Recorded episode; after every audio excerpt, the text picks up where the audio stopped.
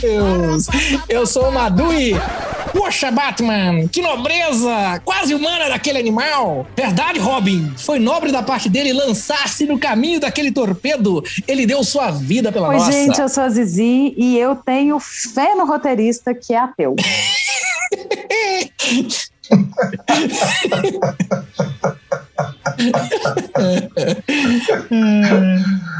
Oi, pessoal. Eu sou o Eros e só tenho uma coisa pra dizer. Que porra é essa? É, Muito bom. Hoje a gente está aqui para falar de Deus Ex Machina. Acho que já deu para perceber que a gente está falando de Deus, né? Ó, talvez um dos- seja um dos tropes mais famosos do cinema. E também um dos mais criticados. Fica aí, fica com a gente que o papo tá divertidíssimo.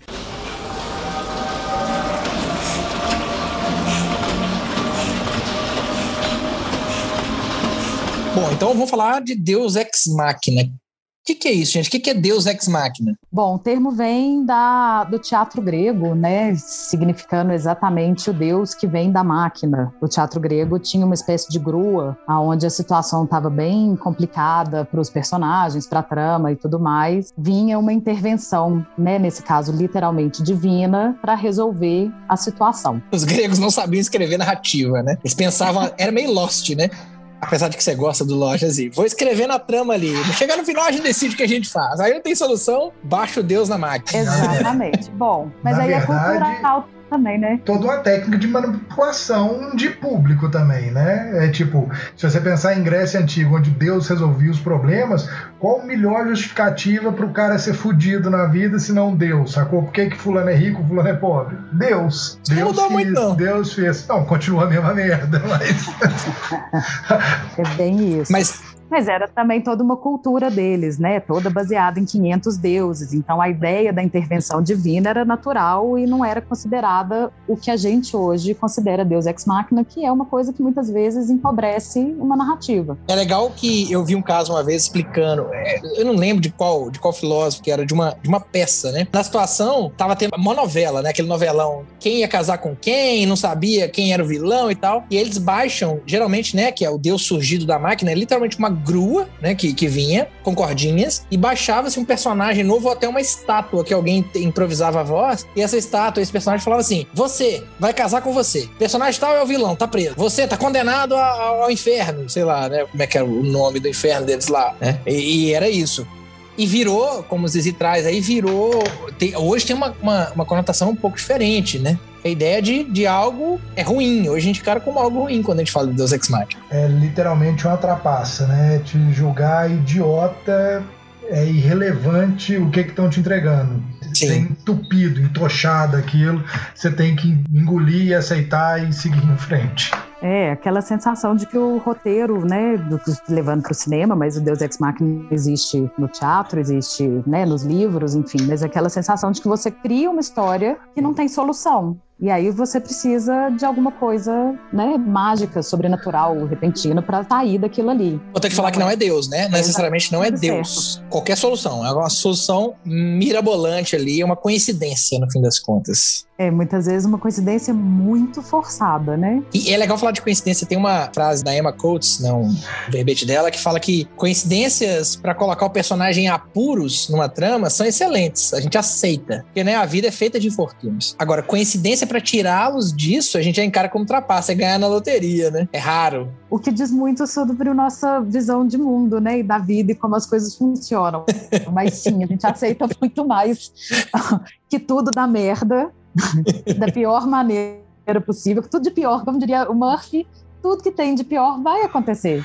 Hoje, nos filmes de ficção, né, a gente falar, principalmente ficção, que a gente consegue ver muita questão do, do ex-máquina mais visível. Hoje, a gente fala que o que prejudica a suspensão de descrença, que acho que é um termo que vale a pena a gente falar aqui, né? É o Deus Ex Machina, ele vem como um elemento que ele atrapalha essa suspensão de descrença, que nada mais é do que o universo pode ser fantástico, pode ser, né? Pode ser Senhor dos Anéis, não tem problema, pode ter magia envolvido, pode ter qualquer coisa, desde que ele seja coerente com ele mesmo. Em outros episódios aí eu comentei da história do A Vida de David Gale, que o plot twist eu descobri ele de cara e, enfim, perde-se a graça da experiência. Acabou.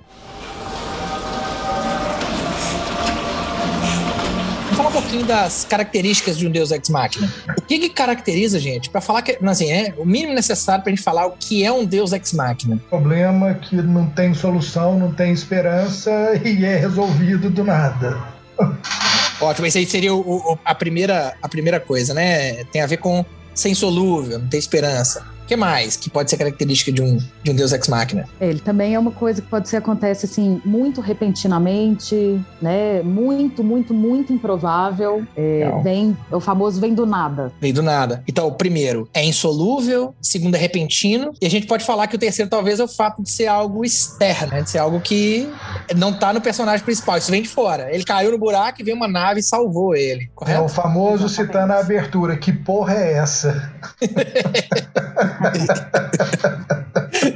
Muito bom. É, isso muda, por exemplo, se a gente pensar no MacGyver, denunciando a idade de todos nós. O MacGyver Tem uma série é um nova grande... do MacGyver. Ah, é verdade, teve mesmo. Aí Horrível, todo mundo que, sinal, né? Todo, todo, mundo que viu a série velha não viu a nova, entendeu? Eu tentei ver um ou dois episódios, ela era tipo muito, mas muito ruim não, mesmo. Regra dos 15. Eu, não, eu não tentei. É. Não mesmo. Eu acho que eu cheguei a tentar, mas era tipo assim, não era só ruinzinha, não, era tipo. No, Vem cá, é tipo. Angel, versão MacGyver. ok, agora saindo um pouquinho do, do, do, do roteiro.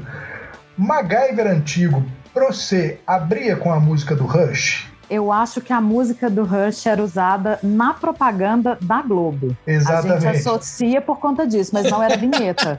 É, exato. É porque eu lembro disso, velho, porque tinha, sei lá, quem que o cara era, um cunhado, eu acho. E ele vivia falando assim, pô, a música do MacGyver, a música do MacGyver. E aí, tipo, eu ficava assim, caralho, velho, isso não era a música do MacGyver, E aí eu me dei o trabalho de baixar a primeira temporada de MacGyver original da idos da década de 80. Assim, porra, isso não é Rush, isso não é Rush. E fiquei caçando o Rush na porra do negócio, não tinha Rush. E é coisas de Herbert Richards. Mais uma vez, do mesmo jeito do final de rock, sacou? Que só no Brasil ele empata, no resto do mundo ele perde. Mas eu, por exemplo, tenho essa associação. Para mim também é a música música do MacGyver, mas eu lembro que é mais pela propaganda da Globo do que pelo programa em si. É, eu tenho uma história que é um pouco mais bizarra sobre MacGyver. Ricardo Santucci, amigo meu, se estiver ouvindo a gente aí, um abraço, Ricardo Santucci. Ele é tão fissurado com MacGyver, ele é um cara sistemático, assim, um cara né, que tem toque igual eu tenho, mas ele é tão fissurado com MacGyver que ele baixou, não a trilha sonora, ele baixou o áudio dos episódios e ele ouvia enquanto dirigia. Ele fazia uma viagem de sim, dirigindo e ouvindo o MacGyver no jipão dele. Isso que aí, ele, coisa de gente maluca, né? É. o que eu ia falar do MacGyver é que a gente entende que aquele personagem é aquela figura que junta um clipe com uma bolinha de borrachinha. papel, né, uma borrachinha e faz uma bomba. Poderia ser uma coisa tipo, meio um Deus Ex Machina, mas ele é o Deus Ex Machina, né? É tipo... isso. E aí a gente acaba comprando aquilo dentro daquele universo, né? Assim, a gente sabe que ele vai fazer aquilo com a bugiganga que ele achar, e aí não Sim. é uma coisa externa a ele. É, mas é o tipo de coisa, né? Ele com um palete de fósforo, um chiclete, ele faz uma bomba atômica e resolve o problema do episódio inteiro. Então. e, e como diz, né? E tá tudo bem. E tá tudo bem.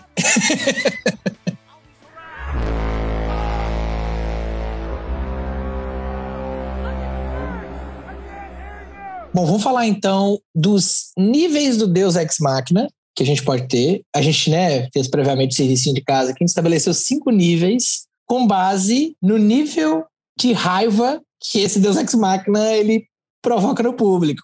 É uma boa maneira de avaliar.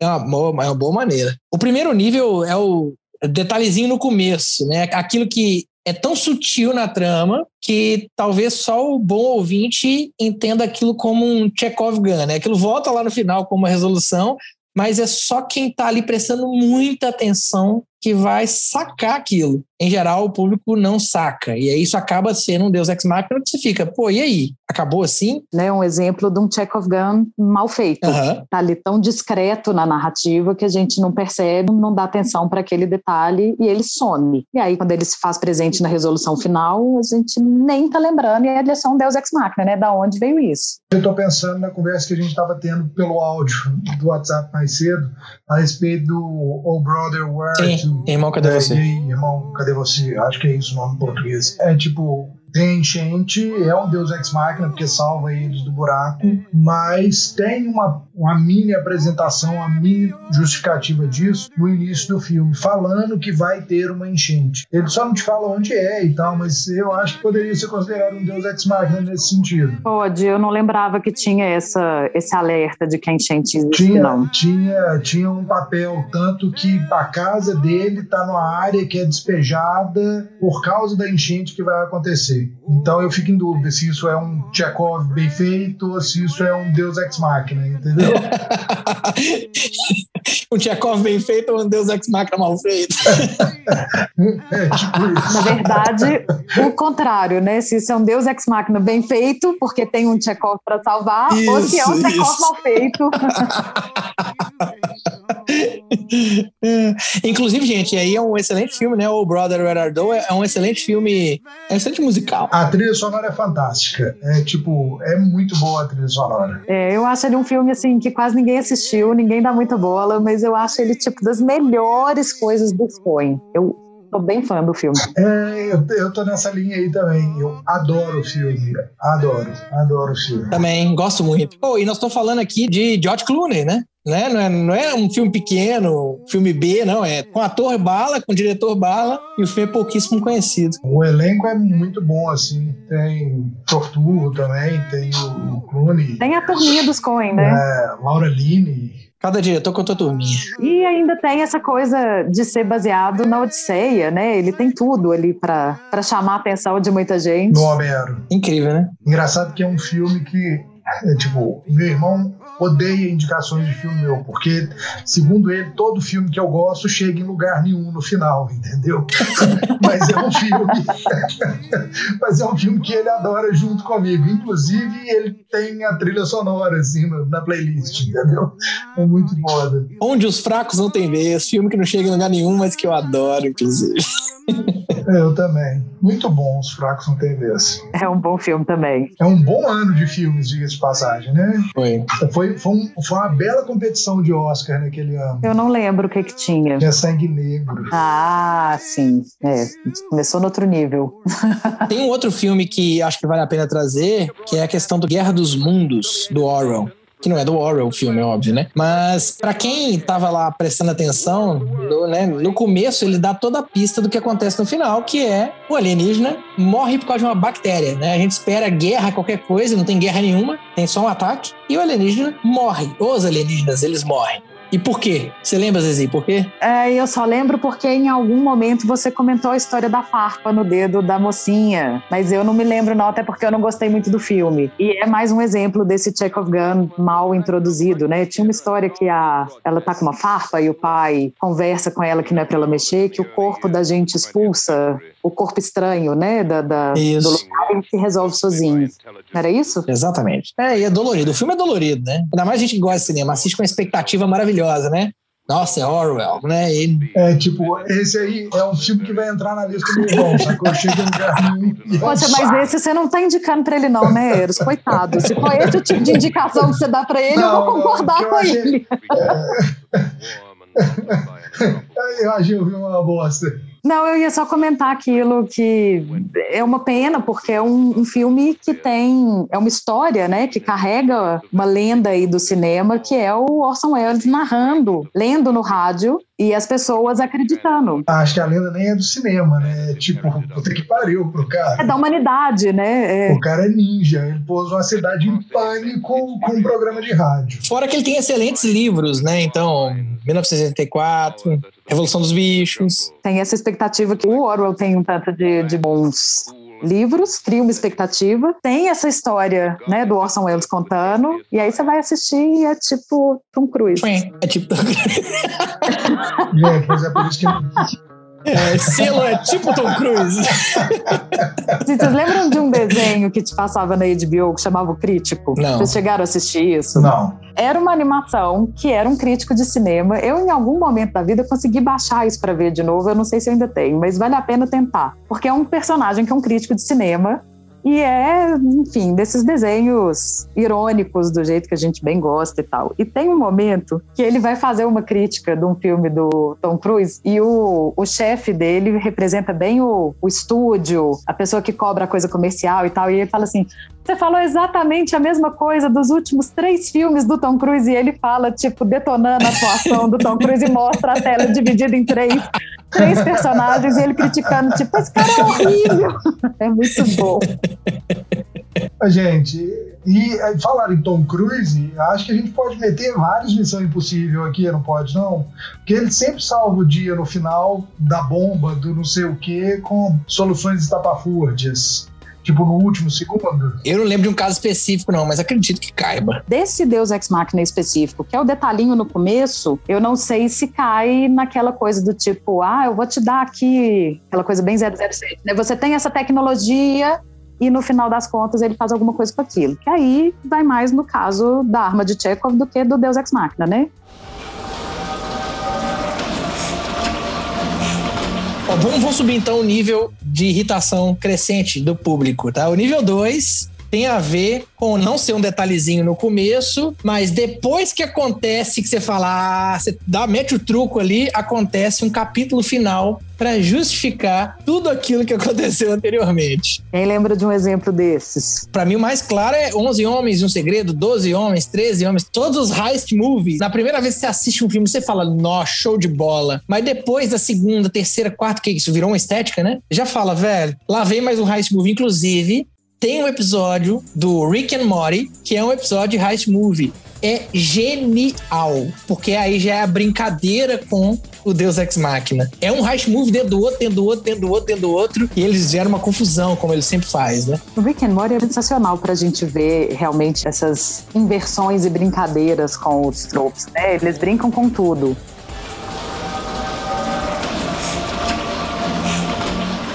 Ainda nessa toada aí do, do, do, capítulo no final, tem um que extrema isso, que é, ao invés, que é o nível 3, né? A gente falar aqui, que é o explicado no próximo filme. Ao invés de explicar na sequência da trama, eles vão fazer um filme inteiro ou vão explicar isso só no próximo filme. Então é um jeito até de ganhar dinheiro. Olha, de acordo com o nosso contra-regra Caio, ele está aqui contando pra gente que Velozes e Furiosos 3 faz isso. Mas, Caio, você tem que entrar para contar, porque eu acho que só você viu esse filme aqui. Bem-vindo contra a regra. Conta pra gente aí o que que acontece, Caio, nessa obra-prima, né? Que é Velozes e Furiosos.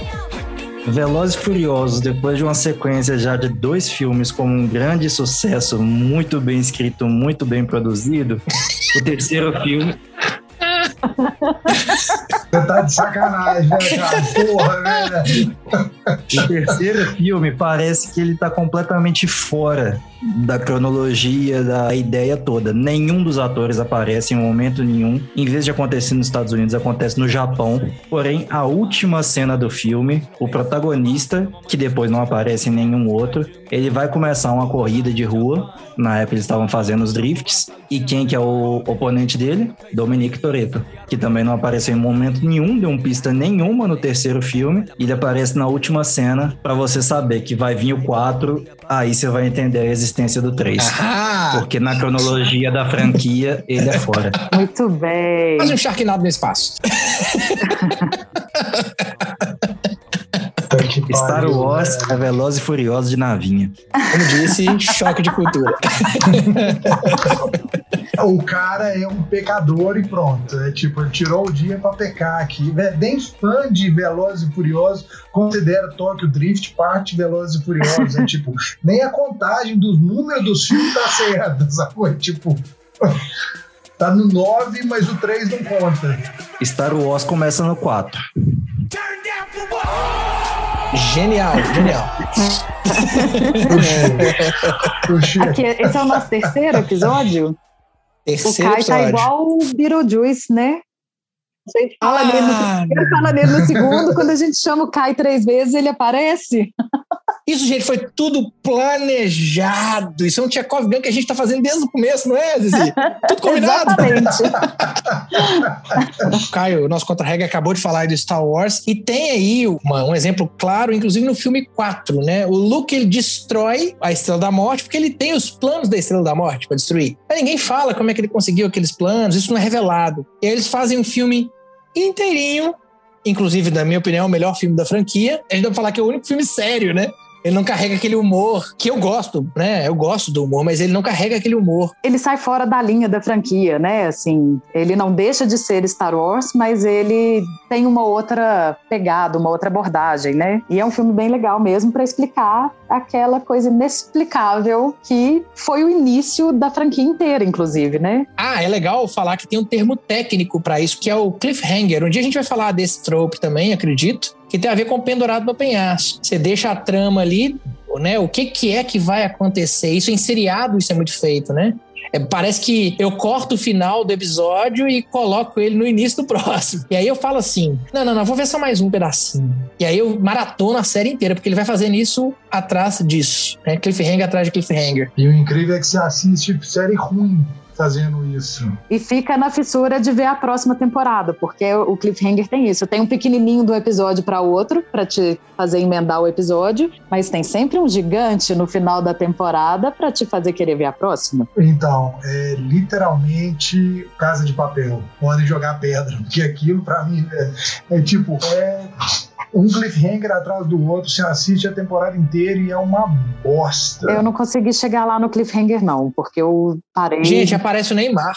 Aparece o Neymar. é porque ele apareceu porque ele gosta, tá? E na hora que apareceu isso, assim, eu, eu assisti lavando louça, fazendo qualquer outra coisa, para ver qual é que é. Mas é uma bosta, uma bosta. Neymar aparece em Triplo X3. Também com Vin Diesel, outra obra-prima do cinema. O Neymar aparece. Sério? Neymar, gente, quem tem, ter dinheiro é uma maravilha, né? Eu ia aparecer em. Eu ia aparecer em qualquer outro filme, menos nesses filmes. Quando você ficar rico, você pode pagar para aparecer em Game of Thrones também. Na verdade, você podia, né? Porque teve um esquema lá de quem ajudasse mais uma fundação que é Salva Lobos, o Martin lá, ele ia trazer o cara para ter uma morte cabulosa dentro do, da série. Então, de certo modo, você pode pagar pra aparecer. Tinha disso quando. Como é que chamava aquela série de zumbi, gente? o povo pirou também, que no começo era até boa, depois ficou horrível. Até o Ed Sheeran apareceu no Game of Thrones. O Caio hoje é. tá assim. Walking Dead, Caio, obrigado. Ele apareceu para morrer, né? Atira não, ele aparece e faz uma canta. Um, ele aparece, canta com a área e vai embora, velho. Não morre, não. É só porque a área era fã dele. A história é essa. Como ela é fã dele, colocaram como um presente para ela. Foi o que eu ouvi, pelo menos. Você tem certeza? Olha lá, ele foi só um bar do avulso. E ele canta uma música dele, né? Meio medieval, mas misturando uma música que é dele.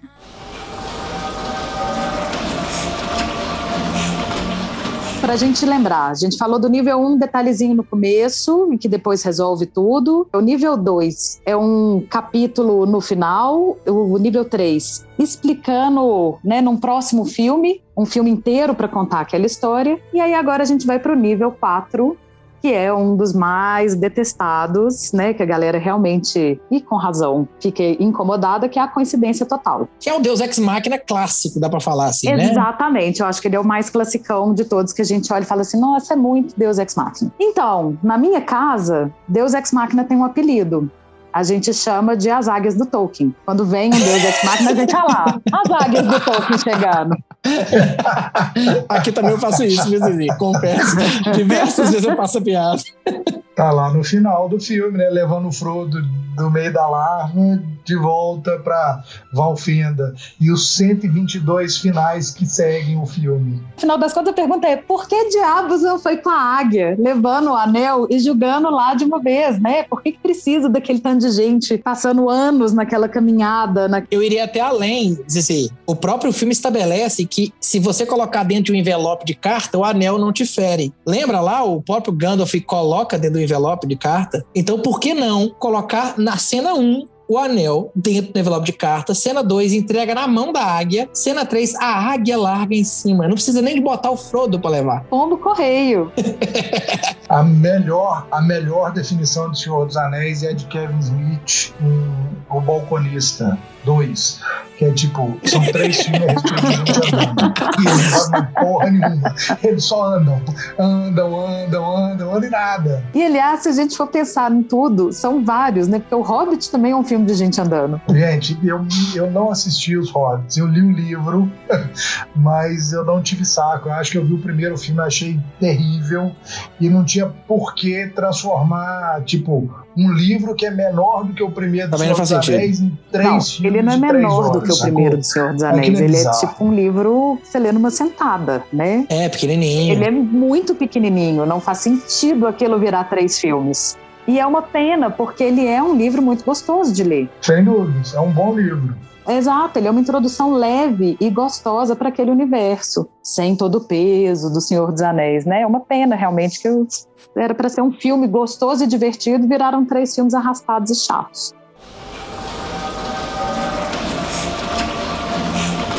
Próximo exemplo, gente. Avatar. Tá todo mundo brigando, brigando, brigando. No final das contas, o que que salva? A vida selvagem de Pandora contra tecnologia alienígena. No caso, nós, humanos alienígenas. E é isso que acontece, né? A natureza de Pandora tá lá desde o início e não faz porra nenhuma. Por que que só no final ela vai salvar essa porra toda? Gente, vocês já pararam para pensar que é tipo o mesmo final do Guerra dos Mundos, só que no caso a gente é o alienígena sendo expulso? Muito bom, muito bom. Bom, mas tem, tem uma farpa quebrada que resolve virar natureza de. é, como é que é o nome? Navi? Navi, navi, navi. Tem um alienígena querendo virar. Nativo. Ai, caralho, como, é, como falar isso? Que coisa, coisa complexa, nativo. Tem um alienígena que na verdade é um humano querendo virar nativo, que na verdade pra gente é um alienígena. Em resumo, é isso. E aí, momento flebote, não né? Ele consegue. A gente não tem a menor ideia de como aquela tecnologia funciona. Ela não foi avisada que existia, mas ele consegue. Como é que é o nome do diretor? James Cameron, gente. James Cameron. James Cameron. É uma lenda, eu não sei se é verdade, não confirmei, mas eu, eu gostaria de ouvir de vocês. James Cameron estava envolvido com tribos indígenas contra madeireiros na época que ele fez o filme. Eu não tenho a menor ideia, assim, é, do- do- do- nu- nunca soube dessa lenda, mas eu acho que é uma história que é recontada de N maneiras, de novo, de novo, de novo, né? Se a gente parar pra pensar, é o Dança com Lobos. Romeu e Julieta reciclado no espaço, gente. Eu, a vida inteira, chamei o Avatar de, de Dança com Lobos no Espaço. Né? É a mesma história. É o homem branco que entra na terra dos índios e entende que ele tá sendo o explorador babaca e muda de lado. É o filme do Tom Cruise lá também, que ele tentou ganhar o Oscar, coitado. Hoje a gente tá pegando o pé do menino, né? Samurai. É, É, o Samurai. O, É o último estrangeiro. Samurai. é a mesma história, né? E o último Samurai acho que é baseado num filme do Kurosawa, não é? Não faço ideia. Não sei também. Ele é baseado em algum filme. Tem, tem é tipo, sei lá, tem, tem um filme original sobre isso. Tem um que é muito legal, gente, que inclusive é chamado de Deus Rex Máquina, que é o T-Rex do Parque dos Dinossauros. Ele, ele acontece duas vezes, Duas, eu só lembro do primeiro. em dois filmes diferentes. Né? O que você lembra provavelmente é o que ele salva os, os Raptors. É, ele salva dos Raptors, né? Dos Raptors, é, dos Raptors. Esse é o que eu lembro. E no segundo ele salva o Raptor do Megalodonte. Sei lá o nome. É. Tipo, é o, é, é o T-Rex Extra Plus Whopper Júnior duplo, sacou? É aquele, aquele geneticamente modificado lá, não que o primeiro não seja, mas é um que foi construído, né? Ele aparece pra salvar o dia, ele vira o herói, é literalmente um deus sentido. Ele ajuda a salvar o dia. No outro, ele ainda era um vilão, entre aspas, né? Ele é um vilão ex-máquina. Um vilão É uma ex-machina. nova categoria. Inclusive, tem um nome que a gente pode tratar no outro episódio, mas é- acho que é legal, é oportuno falar aqui agora, que é o Diabolus Ex Machina. É quando acontece o inverso. Quando a, a situação acontece do vilão conseguir recuperar o controle, ou, acontece uma coisa mirabolante que ajuda o vilão, porque senão não teria trama. Também é outra coisa. Isso geralmente acontece no começo. A gente pode fazer um episódio inteiro para isso. Bom, um outro exemplo que eu acho bem. eh, Eu sou aquela fã de Harry Potter, né? Vou sempre lembrar de algum caso em Harry Potter. Que no final do segundo filme, né, do Câmara Secreta, o Harry tá lá lutando contra o Voldemort, que manda um basilisco atrás dele, ele não tem como se virar com aquilo, e de repente vem aquela fênix, joga o chapéu, o seletor, né, que aparece lá, e a gente descobre que qualquer verdadeiro membro da Gryffindor consegue puxar a espada de Gryffindor, que por sinal tem poderes mágicos e é uma das poucas coisas que matam um basilisco daquele momento, né? Um Deus Ex Machina classicão. Puxar um exemplo aqui, Matrix Matrix Revolutions, né? Apesar de que a gente sabe que depois do 1 Matrix não presta, e tomara que o 4 preste, né? Vamos ver. Expectativa gera frustração, gente. Eu não tô achando que vai ser uma porcaria e se for bom, que me surpreenda. Mas enfim, no Revolutions, do nada, o Neil descobre que existe lá na cidade das máquinas, tem um supercomputador lá que manda naquilo. E a gente, né, tá bom, ninguém falou nada disso até o momento. E ele vai lá trocar uma ideia com esse com supercomputador pra tentar gerar aquela, aquela trégua que é o que encerra o filme. O legal, que a gente pode encarar como uma subversão ou não, eu praticamente, eu, eu particularmente não gostei, né? Mas é que o nome do computador é Deus Ex Machina. Então é uma brincadeira, mas sabe, não colou. É uma tentativa de, de amenizar o fato de que aquilo é muito claramente um Deus Ex Machina, né?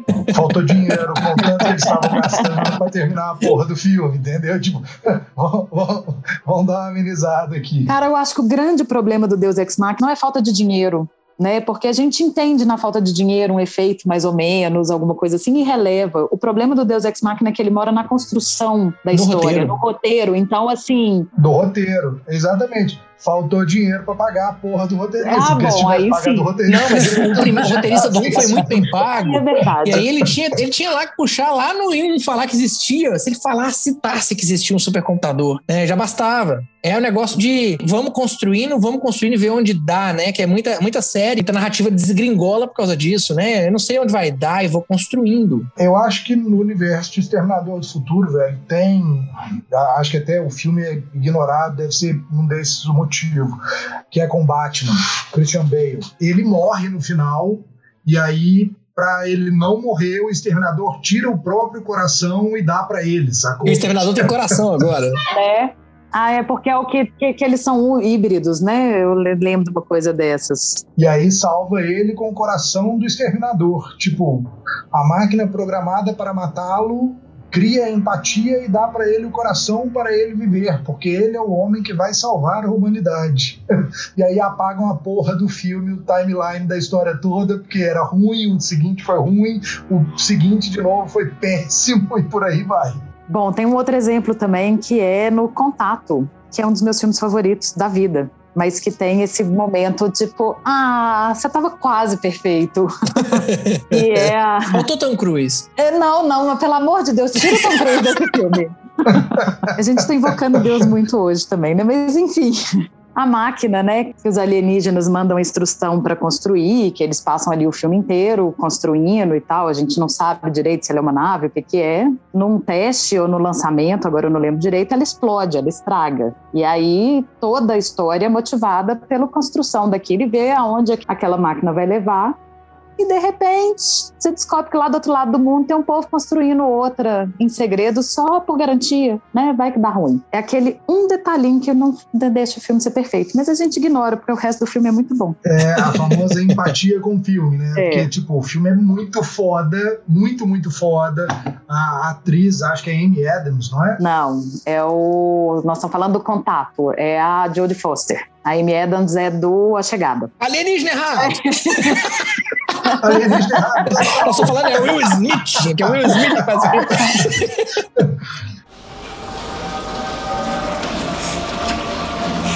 Recapitulando então, nível 1, detalhezinho no começo, a gente até releva. Nível 2, tem um capítulo no final, da primeira vez que a gente assiste até ok, depois vem Joano. Nível 3, é explicado no próximo filme, no próximo episódio, começa a irritar, mas a gente vicia. Nível 4, coincidência total, que é isso que a gente tá falando aqui. E estão falando aqui do Deus Ex Machina clássico. E a gente tem um nível que é o nível, aí vai no nível de, da intolerância, gente, que é quando é sem sentido. A explicação não é só conveniente, como ela não te convence de maneira alguma. Ela fala assim: isso não, isso não, não faz sentido mesmo, sabe? Que, é, quebra a descrença em dois níveis. Esse nível aí eu sempre lembro do Mágico de Oz, que é aquela história que você tem a bruxa malvada do oeste, que ninguém sabe o que fazer com ela, e no momento mais crítico, alguém né, tem um caldeirão com água, uma coisa do tipo, um balde com água, alguém usa para jogar aquilo em, né, em outra pessoa, não lembro detalhe, mas respinga nessa bruxa, e aí você descobre que aquela água faz aquela bruxa dissolver. E aí joga-se um balde d'água inteiro nela e a bruxa derrete e é essa a resolução final. Se não bastasse a bruxa morrer, ela tem ali os soldadinhos dela, né, que são aqueles bichinhos que eu não lembro, são meio macacos alados, Uhum. que em vez de tipo ir para cima de todo mundo e se vingar do povo que matou a bruxa que, né, que para quem eles trabalhavam, odiavam ela e a gente não sabia e eles comemoram. Aí a gente se pergunta, por que diabos tem uma água que é letal para aquela bruxa do lado dela, dando sopa por ali? Se aquele tanto de minion dela detestava ela, por que nenhum deles voou e mandou água na cabeça dela há muito tempo atrás, né? E que diabos de solução é essa, gente? Que sinceramente não dá para engolir. Eu digo mais, nunca rolou um perdigoto de macaco. Nunca rolou Muito nessa bom. interação toda, não é possível. Eu ainda estou a favor de Mágico de Oz com a trilha sonora de Dark Side of the Moon. Oh, aí fica bom. Porque, tipo, Aí fica bom. É, aí a experiência fica interessante. Fiz a experiência, inclusive, com o Eu vinil. fiz com CD mesmo. Eu fiz no YouTube, veio pronto. Não, vai, ele tem outras coisas legais.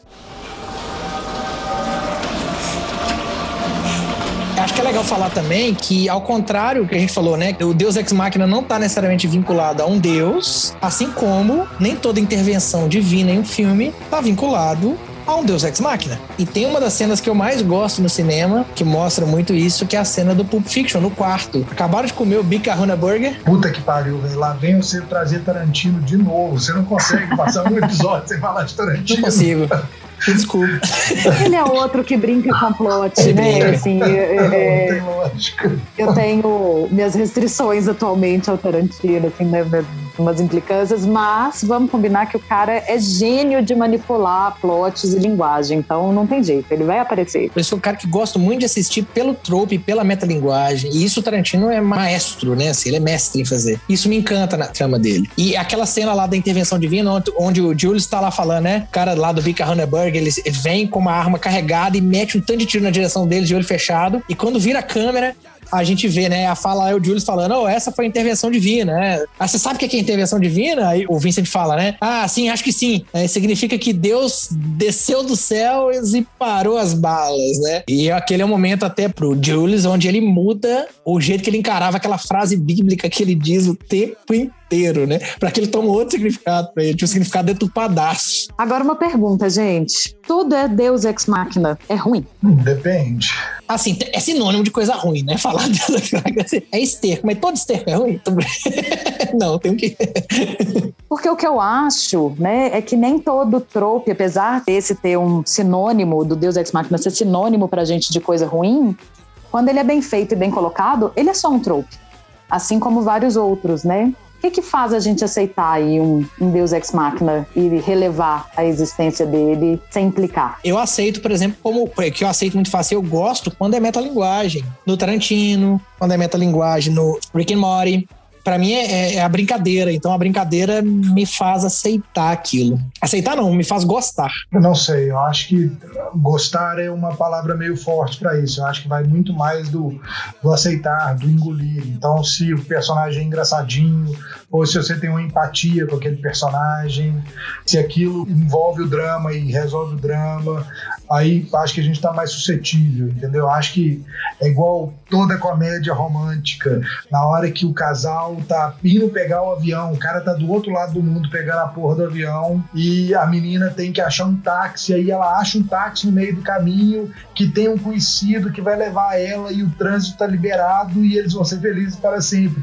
É tipo, eles já sofreram tanto, eles passaram o terceiro quadro do filme chorando, sofrendo e deprimido, que geram a empatia com o próximo, entendeu? Tipo assim, ah, vamos torcer para eles e vamos aceitar que ela conseguiu um táxi em Nova York, no lugar onde não tem táxi, que levou ela sem o trânsito e ela conseguiu beijar na boca no final, entendeu? É uma coisa que é tão repetida que a gente já passou a aceitar que faz parte, apesar de ter um, um Deus ex machina ali, né? Se for romântico o suficiente, engraçadinho o suficiente, colar, a gente passa esse pano, né? Eu particularmente acho que tem uma, uma outra, um outro lugar que é um contexto em que o Deus ex machina é construído e possível, né? A gente falou mais cedo aí do do E aí, meu irmão, cadê você? É um filme tão lúdico em que a ideia de um Deus ex machina ali passa batido para mim, porque funciona. Né? Sem dúvidas. Ou num filme como o Magnolia, Sim. que também traz, né, essa história tipo chuva de A sapo chuva, resolvendo. não, a chuva de sapo é uma sacanagem, velho. Olha que eu adoro o filme, mas É um bom filme mesmo. Mas não me incomoda, a chuva de sapo não me incomoda. Exato, pelo contrário, né? E ela acaba resolvendo um tanto de coisa ali. Ela é uma catarse, ela é, ela é metafórica, né? Ela é um deus ex machina, mas ela é uma metáfora para tudo que está acontecendo ali dentro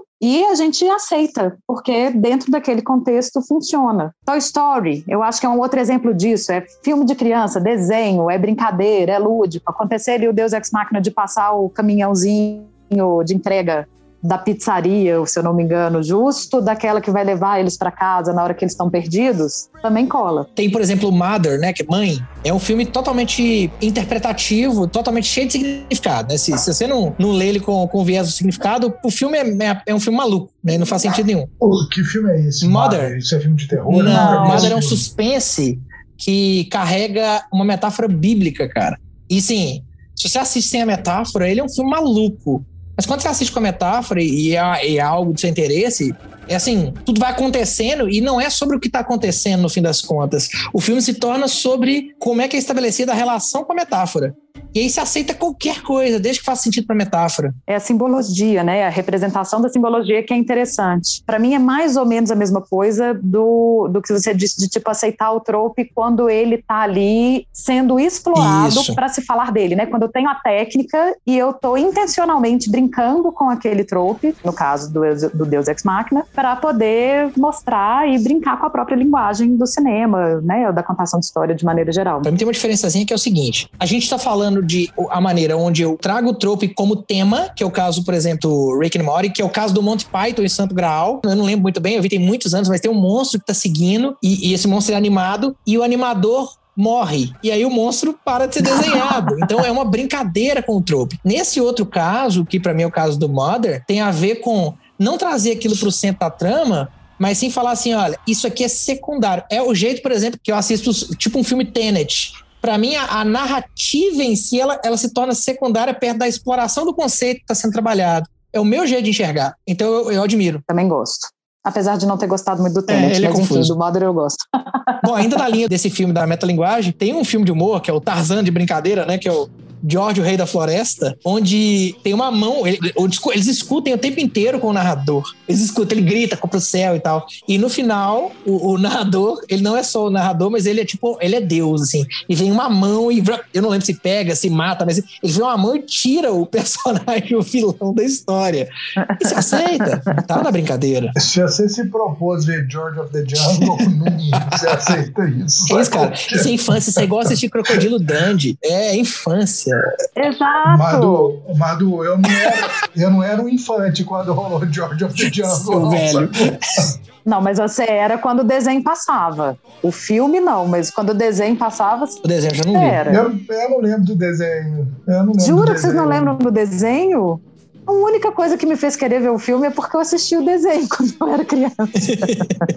eu sou a mais velha desse grupinho, pode ser isso.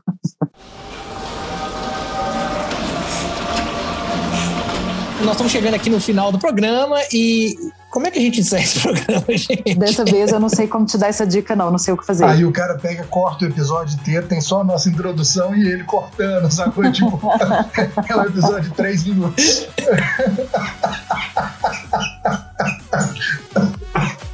Puta que pariu, eu tô me Ah, morrendo. Aí vai ter mesmo um colaborador. O outro morreu.